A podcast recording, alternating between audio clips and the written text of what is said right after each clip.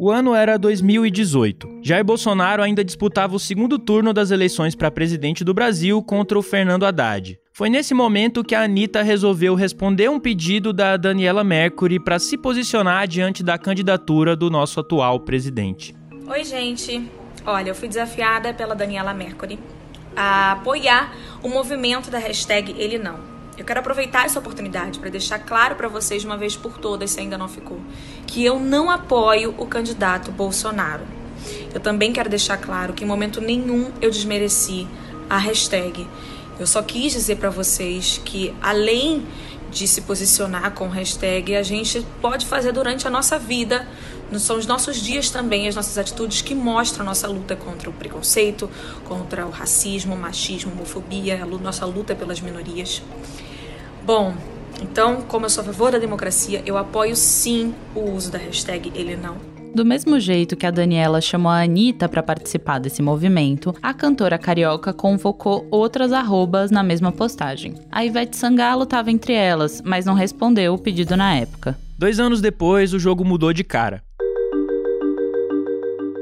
Isso porque metade do mandato do Bolsonaro já passou, o país registrou mais de 500 mil mortes por coronavírus, a CPI da Covid e protestos na rua têm aumentado a temperatura da discussão política. A Ivete foi até o Instagram para dizer que esse meio milhão de vidas perdidas não era sobre partidos, mas sim sobre humanidade. Só que essa postagem meio isentona não foi suficiente. Logo depois, a Ivete quebrou o silêncio e disse que, abre aspas, esse governo que tá aí não me representa nem mesmo antes da ideia dele existir. A própria Anitta voltou a se posicionar recentemente e tweetou que as mortes, aspas, são sobre fora Bolsonaro sim. Artista também escreveu que é a favor da democracia e do senso coletivo. Depois da Anitta, gente como os Titãs e a Pablo Vittar também se posicionou contra o governo. No início do mês, por exemplo, a Xuxa postou uma foto em que uma mulher enrolada numa bandeira do Brasil segura um cartaz onde se lê fora miliciano. Isso sem falar na Ludmilla, que no mês passado foi criticada por não se posicionar e depois tweetou a hashtag Fora Bolsonaro. Mas por que artistas que estavam em cima do muro, como a Ivete Sangalo, resolveram se posicionar agora? Tem a pressão dos fãs, a dificuldade de se manter neutro no ambiente político tenso e até um certo oportunismo em aproveitar que a opinião pública não está mais tão a favor do presidente. Mas essa não é a única movimentação da classe artística em relação ao governo atual. Um outro grupo de artistas que se posicionava a favor do Bolsonaro até antes dele ganhar as eleições vem ficando mais distante do governo. Muitos dizem que a gestão do Mário Frias, o secretário da cultura mais longevo do governo Bolsonaro, não está prejudicando só os artistas de esquerda, ou seja, aqueles que em geral são mais enquadrados como avessos ao presidente, mas também os de direita, incluindo aqueles que simpatizam ou simpatizavam com o Bolsonaro.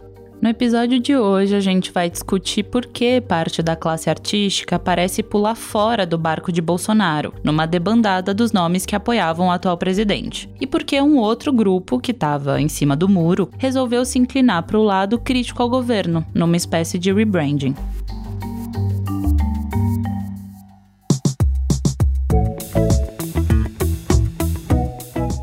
Mas antes de continuar, eu preciso lembrar que esse é o Expresso Ilustrado, o podcast de cultura da Folha que vai ao ar todas as quintas às quatro da tarde. Eu sou o Lucas Breda e tô de volta depois do meu mês de férias. Para todos que estavam com saudade, para quem não tava com saudade também. E eu sou a Carolina Moraes. A edição do programa é da Laila Muallen. E muito bem-vindo de volta, Lucas. A gente sentiu sua falta. Muito obrigado, Carol.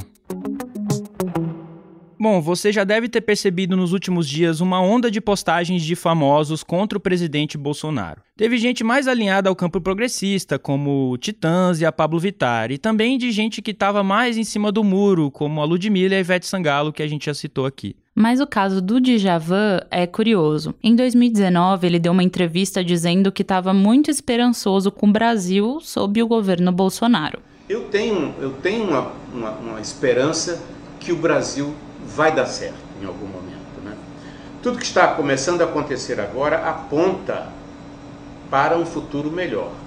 A gente não pode garantir, porque o governo ainda não está atuando, é, está apenas se, se formando, mas eu estou esperançoso. Eu acho que a gente merece, a gente precisa Mas no fim do mês passado, o cantor alagoano publicou uma mensagem no Instagram desmentindo essa história. Ele justificou que tentaram associá-lo ao governo por ter dito nessa entrevista que tinha esperança de um futuro melhor para o Brasil. E ele ainda escreveu o seguinte: Quem me conhece sabe dos meus posicionamentos sobre política, problemas sociais, culturais, raciais, homofobia, xenofobia, etc. Por isso é impossível haver qualquer compatibilidade entre mim e um governo errático que tem atuado na contramão da ciência e que sempre que pode demonstra seu desprezo pela democracia. O Djavan encerra dizendo que não votou no Bolsonaro e não apoia esse governo. E a Cláudia Leite, hein? Claudinha, qual é a sua indignação? A minha indignação? Eu tenho um coração pacificador, Serginho. Eu me indigno, eu sou capaz de virar tudo assim pelo avesso também, de chutar as barracas.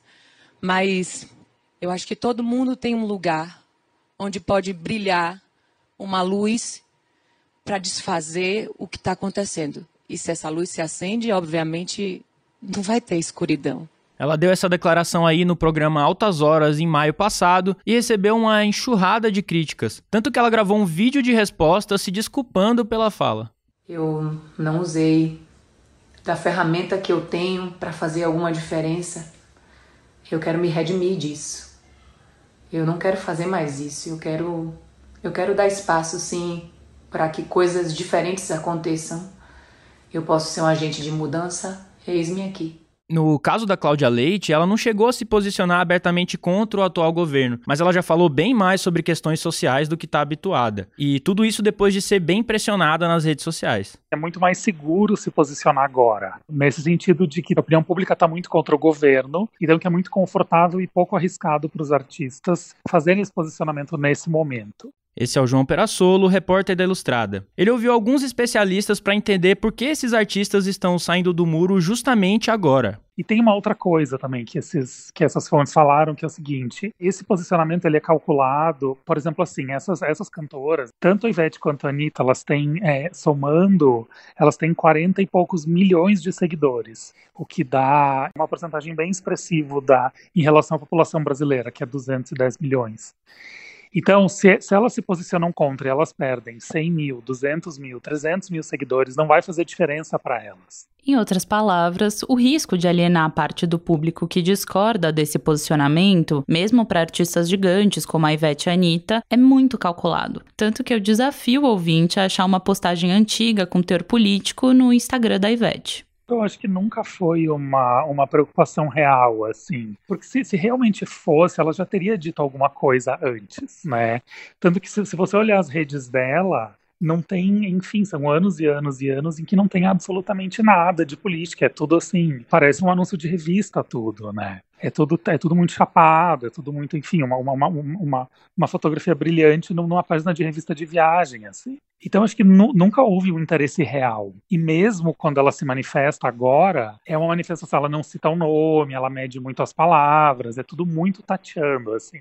Na reportagem que o João escreveu para a Folha, ele traz alguns dados interessantes. Quando a Ivete fez aquele post mais isento, dizendo que não era sobre partidos, mas sobre humanidade, o índice de popularidade digital dela caiu 24%. Mas com a postagem seguinte, aquela que ela diz que o governo não a representa, o índice subiu 51%. Ou seja, depois de se colocar contra o Bolsonaro, ela atingiu uma popularidade digital ainda maior do que ela tinha antes desse episódio. Esses são números de um estudo da Quest, uma empresa de pesquisas de dados. Outra situação de posicionamento, ou na verdade de um não posicionamento, foi da atriz Juliana Paz. No início de junho, ela fez um vídeo em que diz não querer ser colocada em nenhum desses dois polos da política brasileira. Isso depois de ser criticada na internet por defender a médica Nisi Yamaguchi, que participou da CPI da Covid no Senado.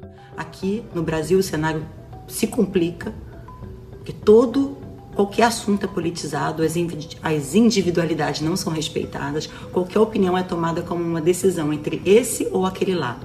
É bom ou ruim? É um maniqueísmo imaturo. Eu não, não sou bolsominion, como adora acreditar quem não me conhece de perto. Eu tenho críticas severas a esse que nos governa. Por outro lado, eu tampouco quero que que governe essa oposição que se insinua aí para o futuro. O resultado? Bom, ela recebeu crítica dos dois lados. Teve uma outra pessoa com quem eu falei para a matéria, Gisele Jordão, uma professora da ESPN. Ela diz que é o não se posicionar também agora é encarado como se posicionar, né? Não se posicionar já é ter uma posição.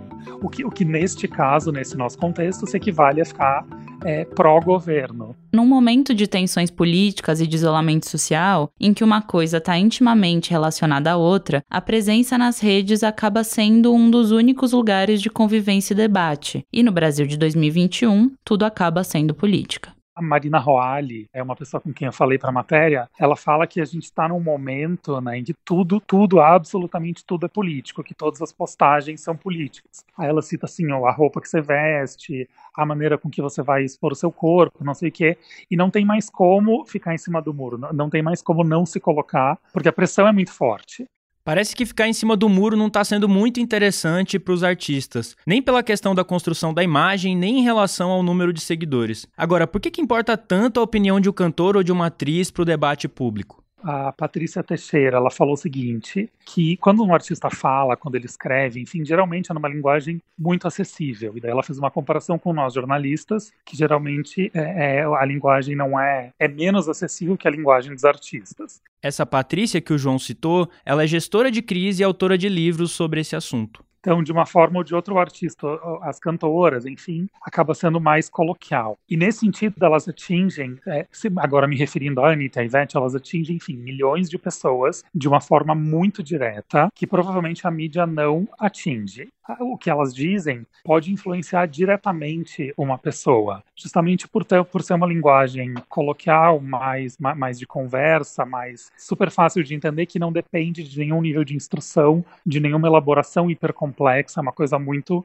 direta ao ponto, assim. Então, nesse sentido, é uma via pública, porque tem informação sendo passada ali, é uma informação que eventualmente, claro, é difícil de medir isso, mas é uma informação que eventualmente pode sim alterar o voto de uma pessoa essas pessoas públicas com milhões de seguidores, não só cantores nesse caso, mas enfim, influenciadores de modo geral, são meios de, de informação também. Então, nesse sentido que eles tenham, uma, que eles se tornam uma, uma via pública. É claro que tem vários nomes ligados à cultura que já estão promovendo esse debate político e que talvez nem surpreendam mais com as críticas públicas ao governo Bolsonaro. Um caso recente é da atriz Leandra Leal, que é abertamente de esquerda e também falou sobre a gestão atual no Altas Horas. Como é que a gente deixou o Bolsonaro ser eleito presidente? Como? Ele já falava sobre preconceito, ele já destilava seu ódio, ele já falava sobre homofobia, ele já espalhava fake news. Ela foi rebatida nas redes pelo secretário da Cultura, o Mário Frias, que escreveu o seguinte no Twitter. Essa pequena elite arrogante que dominava os mecanismos públicos da cultura ainda não entendeu que o homem comum, responsável pela eleição do presidente, não dá a mínima para os seus discursos alongados e circulares. Acontece que artistas mais próximos do conservadorismo e que já apoiaram o Bolsonaro passaram a atacar a gestão do Frias na cultura e até o bordão de que a mamata acabou, que o secretário e outros membros do governo, inclusive o presidente, retomam com frequência nas redes sociais. Tem muita gente que fica esse papinho. Quer uma boquinha, quer uma tetinha. Não quero não, querido, não preciso de tetinha. Pelo contrário, vou vir para cá ganhar muito menos do que eu ganho, só para acabar com esse mimimi. Cara, não tem problema com estresse, porque é o seguinte, verdade, Eduardo, verdade. Não assisto jornal, não leio notícia, tá? Acho um desperdício de tempo. Quando eu quero a informação, eu vou nas redes sociais dos ministros. O Eduardo Moura, repórter da Ilustrada, que tem acompanhado de perto essa gestão do Mário Frias, ele fez uma reportagem sobre esses artistas que se tornaram críticos ao governo. Vale lembrar que o Bolsonaro tinha uma base forte entre os sertanejos, tipo, Gustavo Lima declarou voto publicamente e até hoje ele não recuou esse apoio ao presidente. O Ferrugem, que é cantor de pagode, ele também declarou apoio ao Bolsonaro na época da eleição, mas depois ele passou a recusar essa pecha de bolsominion. O Edu contou que um grande defensor do Bolsonaro, que pulou do barco, é o ator Carlos Vereza. Ele não se diz de direita e fala o seguinte: o livre pensador não se encaixa nas previsíveis caixinhas das ideologias brasileiras. Mas é fato que o Vereza, um apoiador do Bolsonaro, hoje diz que o Mário Frias, abre aspas, e seu obscurantismo são o lado visível e medíocre de um governo indiferente à arte e à cultura eu acho que não foi de repente, é uma coisa que veio aos poucos, assim. Esse é o Eduardo Moura. Essa gestão do Mário Frias, acho que um dos principais pontos a ser lembrados é uma certa morosidade aí da, da Lei Rouanet e do, dos mecanismos de fomento da ANSIM. Isso não afeta só quem é de esquerda, né? Afeta quem é de direita e de esquerda. Então, acho que isso é uma das coisas que catalisou uma crítica vindo da direita. E, paralelamente a isso, as pessoas falam que não há muita coisa propositiva, né? Que está muito parado, e que fica aquela coisa de ficar xingando muito de Twitter e pouca coisa de fato sendo feita, né? Segundo esse pessoal. Um dos nomes que tem engrossado esse coro é o cineasta Josias Teófilo, que é o diretor de O Jardim das Aflições, um documentário sobre o Olavo de Carvalho. É, olha, eu acho que o Mário Freire na cultura vai muito mal. Não que os outros tenham ido bem, porque a gente sabe que a cultura no governo Bolsonaro tem sido uma das piores áreas, uma das áreas que o presidente dá menos atenção, né? E o que é que acontece? Falta ações propositivas dentro da secretaria. Muita coisa poderia ser feita, inclusive de acordo com a visão do governo. Ou seja, poderia ter, ter aberto editais para produzir tanta coisa para 2022. Né? Isso até agora não foi feito. Né? A gente está aí vendo o bicentenário da independência, não é? o centenário da semana de 22, e até agora não foi lançado nenhum edital, até agora não foi anunciado o que vai ser feito, e o que é muito preocupante. Né? E enquanto isso, prevalece dentro da secretaria o discurso moralista de pega ladrão, de acabou a mamata, não é? O Josias é um cara de direita, mas para ele o discurso do atual secretário de Cultura é uma espécie de disfarce para uma inoperância. Ele inclusive defende que essa aura canhota da classe artística pode até fazer com que artistas de direita, como no caso dele, tendam a se distanciar de mecanismos como o da Lei Rouanet e fomentos da Ancine. Eu acho que a esquerda ela tem uma prevalecência sim no âmbito da cultura, a gente sabe disso, mas isso não impede as pessoas de direita de aprovar lei, na, na aprovar nas leis, lei do audiovisual, lei Rouanet, que são leis boas. Né? A lei Rouanet foi feita por Paulo Sérgio Rouanet, que foi ministro de Collor. É, a esquerda odiava o Rouanet, né? Então, por quê? Porque ela, ele terceirizou para as empresas a capacidade de decidir os projetos que são feitos, porque o, o governo em si não julga o mérito artístico dos projetos. Né? E isso é bom, porque isso garante a diversidade do cinema brasileiro. Né? Então você vê que os filmes do Danilo Gentili, o filme Plano Real, todos foram aprovados na época do governo Dilma, não é? Porque eles não conseguiram impedir. E não é à toa que tanto políticos de esquerda como Lula, como Dilma e como Bolsonaro tentaram alterar as leis, porque eles querem ter controle sobre o que é aprovado. Mas isso é o que tem de bom na lei, entende? Quem também se manifestou em favor da Rouanet foi o Ricardo Fadel Rian, cineasta que chegou a ocupar a secretaria do audiovisual desse governo do Bolsonaro. Ele ficou conhecido por ter produzido o filme Real, o plano por trás da história. Esse filme saiu em 2017 e conta a história do plano real e do economista Gustavo Franco, que hoje está no Partido Novo. O Edu também conversou com ele. O que ele fala é que um verdadeiro liberal é a favor da Rouanet, né? Porque, segundo ele, a carga tributária brasileira é muito grande, uma das, altas, das mais altas do mundo, né? E aí, se o governo abre mão disso, né? Então, é, é, segundo ele, é uma forma de, de reduzir essa carga tributária. Né? Então, não, não tem por que você se, se distanciar da, da Rouanet no contexto brasileiro.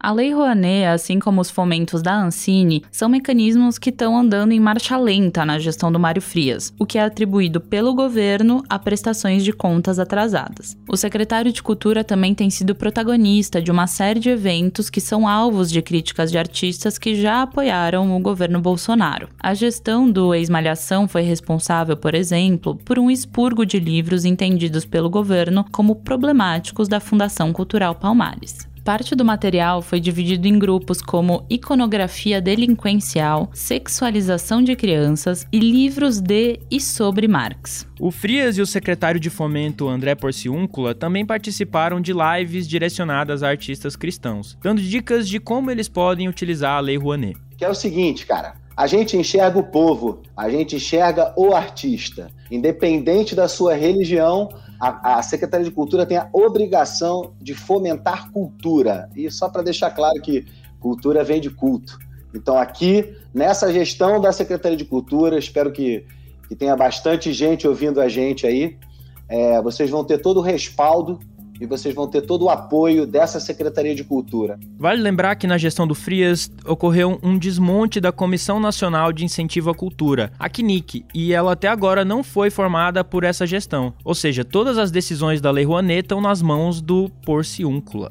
Bom, no setor audiovisual, além de grupos como a produtora Brasil Paralelo, que é considerada uma espécie de Netflix da direita, um outro filão do cinema que não costuma ser associado com a esquerda é o dos filmes espíritas. E esse setor também já tem representantes que chamam a gestão até de desgoverno, como o Edu contou pra gente conversei com o André Maroto, né? Ele, ele, dirigiu alguns filmes de fizeram bastante sucesso nesse nesse filão assim, Tem aquele filme dos espíritos, né? Acho que um dos últimos foi o Paulo de Tarso, que mistura cristianismo com, com Allan Kardec. E o que eles falam é que, assim, primeiro eles fazem muita crítica aos governos do PT e falam que era muito difícil, era muita burocracia na época, etc. Mas é, o que eles repetem é que era uma coisa muito difícil, quase impossível na época e que hoje em dia é praticamente impossível, né? O, o André Maroto é desses que se diz que não é nem de esquerda nem de direita, né? Esses principais filmes dele que fizeram mais sucesso foram durante os governos do PT, né? E esse último ele lançou já em 2019. No entendimento dele, o que era ruim ficou pior.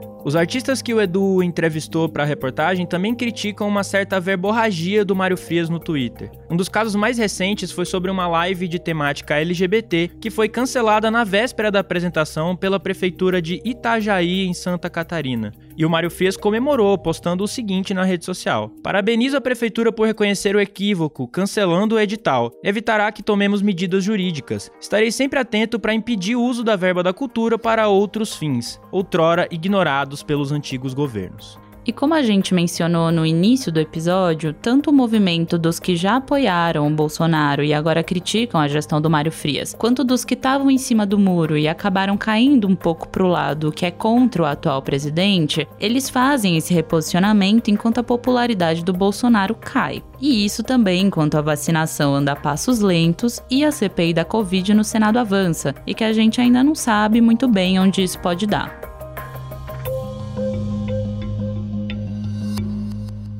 Mas bem, antes de ir embora, fica por aí que a gente tem as nossas dicas da semana. Muito bem, Lucas Breda. Você que acabou de voltar das férias, está fresco. Qual que é a sua dica pra gente? Bom, eu queria indicar primeiro um livro que eu li nas férias agora. Tem muita coisa para indicar, né? Mas eu vou falar só as que eu o que na verdade me marcaram mais. Bom, primeiro o disco do Tyler The Creator, porque a gente tem que manter aqui uma tradição, né, de indicar disco de rap. Quem gosta de rap provavelmente já ouviu esse disco, mas assim, ele tá absolutamente perfeito do começo ao fim. O Tyler é impressionante, parece que cada ano que passa da carreira dele, ele vai ficando melhor e, e mais consciente sobre o tipo de música que ele quer fazer, sobre como ele quer se expressar. Enfim, é um dos melhores discos dele. Eu sou muito fã do Tyler e ouçam Call Me If You Get Lost, o álbum novo do Tyler, The Creator. E eu também queria indicar um livro daquela série que chama O Livro do Disco, que são, enfim, livros que contam a história de discos específicos, eu queria indicar o sobre a Clara Nunes, um livro que fala bastante da, da trajetória inteira da Clara Nunes, da relação dela com as religiões, tanto a religião cristã quanto as religiões afro-brasileiras, e traça esse perfil da Clara Nunes, que é uma personagem muito interessante para entender a popularização do samba no Brasil nos anos 70, ali junto com o Martinho da Vila, com a Beth Carvalho. Enfim, é um livro muito interessante e fala, claro, do, do disco Guerreiro acho que eu não falei de qual disco era, mas é o livro do disco Guerreira da Clara Nunes, editora Cobogó. Enfim, curtíssimo, eu li rapidinho em dois dias nas férias e indico bastante.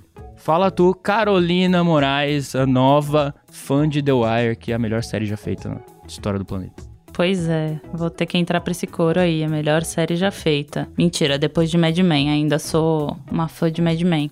Mas eu vou de dobradinha também hoje, Lucas, de dica. A primeira, na verdade, é para quem tá em São Paulo e já tá vacinado ou tá se sentindo bem para sair com segurança, que é uma exposição que o MASP abriu da Erika Verzutti. É a primeira individual dela, assim, numa instituição de peso, né, no MASP, e tá dentro de uma programação bem legal de histórias brasileiras da instituição. Depois dela vem a Maria Martins, que também é, tem um trabalho incrível, e a Erika tem esse trabalho escultórico histórico, né? Basicamente as culturas e relevos que estão sendo apresentados. E tem uma obra inédita dela ali, que é a Torre de Cacau, em que ela tá querendo discutir um pouco o momento político que a gente vive, né? E, enfim, achei uma exposição bem bonita. Tem também as peças mais conhecidas dela, né? Desde 2013 até agora. E acho que vale bastante a pena dar uma passada. E a minha segunda dica da semana, na verdade, é de uma série da HBO. Não sei se você já viu, chama The Jinx que, enfim, tá nessa leva de séries sobre crimes, é sobre um, um cara muito rico, assim, americano, chamado Robert Dust, e que fica aí uma névoa se ele cometeu ou não crimes, ele é um cara meio esquisito, você fica um pouco na dúvida ali sobre o que, que aconteceu, afinal, com essa série de assassinatos que ele sempre tá envolvido, e, enfim, terminei de ver e o final é maravilhoso. Espero que todos vejam, é muito chocante. Então, não assisti. Eu tô, na verdade, vendo Sopranos que eu nunca vi na vida. Aí eu tô só assistindo isso. É, tô nessa mesma maratona. Brabo. É isso, né? É isso. O episódio usou áudios do programa Altas Horas, do canal do YouTube do Eduardo Bolsonaro e do UOL. Esse foi o Expresso Ilustrado, o podcast de cultura da Folha, com episódio novo todas as quintas às quatro da tarde. Eu sou o Lucas Bredo. E eu sou a Carolina Moraes e a edição é da Laila Moalen. Tchau, gente. Beijo na consciência.